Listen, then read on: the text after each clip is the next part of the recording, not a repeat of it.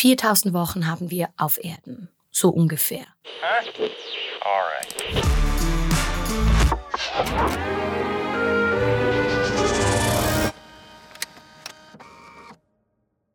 Ich nehme das Leben manchmal so, als ob's für immer ist. Aber ist es nicht. Habe immer alles, was geht, mitgenommen. Was bleibt übrig davon?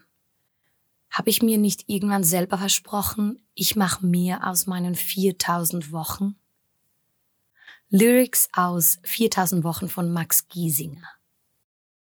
Ich hoche immer dann auf, wenn mir etwas in kurzer Zeit mehrfach begegnet. Es riecht dann so schön nach popkulturellen Phänomenen. Finde ich spannend und hilft mir, alles irgendwie besser zu verstehen. Genauso erging es mir vor einer Weile. In einem Podcast hörte ich eine Künstlerin darüber sprechen, wie sie ihr Leben aufgrund ihrer plötzlichen Erkenntnis über die Endlichkeit des Lebens radikal veränderte. Das fand ich noch eher herzig. Naja, das ist nun wirklich keine Neuigkeit, dachte ich noch. Dann kam Oliver Berkmans Buch 4000 Wochen, das Leben ist zu kurz für Zeitmanagement und wurde zum New York Times Bestseller.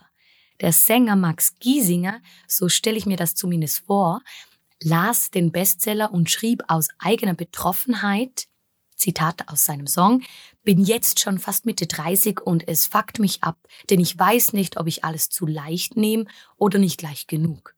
Einen Popsong dazu.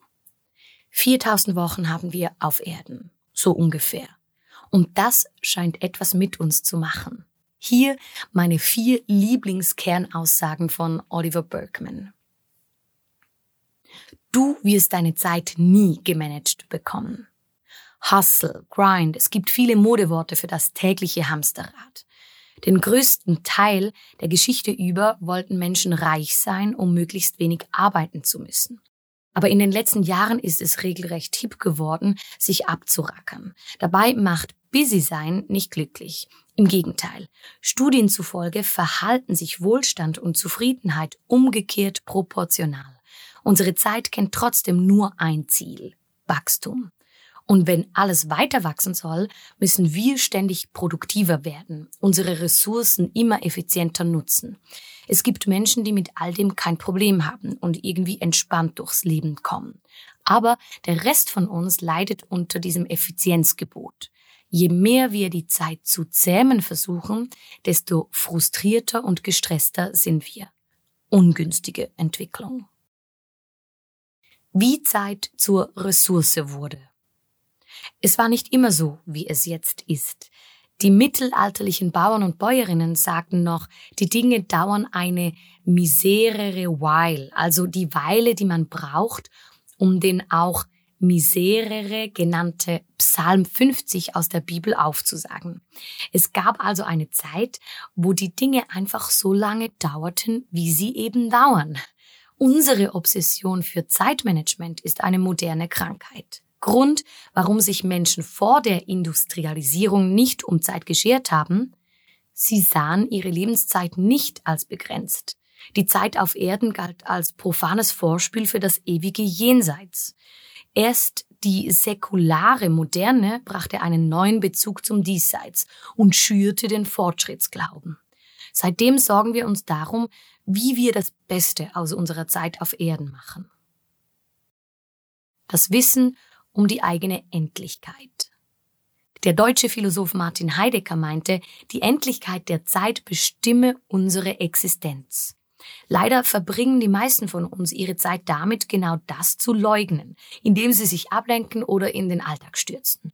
Wenn es nach Heidegger geht, müssen wir uns mit unserer Endlichkeit versöhnen. Eine traurige Tatsache, klar. Aber wir müssten uns davon nicht unterkriegen, sondern im Positiven anstacheln lassen, um die Dinge zu tun, die uns am Herzen liegen, beispielsweise. Dinge wieder aus Liebe zur Sache tun. Das Verschwinden der Muße ist problematisch. Genau das muss sich Rocklegende Rod Stewart gedacht haben, als er sich dem Modellbau widmete. Er gestand einst in einem Interview, dass er über 20 Jahre lang am Nachbau einer US-Landschaft aus den 40er Jahren gewerkelt hatte, mit Miniatureisenbahn und allem drumherum. Dieses Hobby brachte ihm keinen Imageboost. Es diente nicht dem Aufbau seiner Marke. Stewart war nicht mal besonders gut darin, Modelle zu bauen. Lass mal wieder etwas nur aus Spaß an der Freude machen. Und zum Schluss nehme ich mir als absolute Niete in Zeitmanagement diesen Rat Berkmans zu Herzen. Stell dir vor, du machst deinen Frieden damit, dass du nichts Besonderes bist. Nur ein kurzes Glühen im zeitlosen Lichtermeer des Kosmos. Dann ist es völlig egal, ob du Meisterwerke komponierst oder Bus fährst. Dann kannst du dich von dem Druck frei machen, das Beste aus deiner Zeit zu machen. Hör auf, etwas Besonderes tun zu wollen.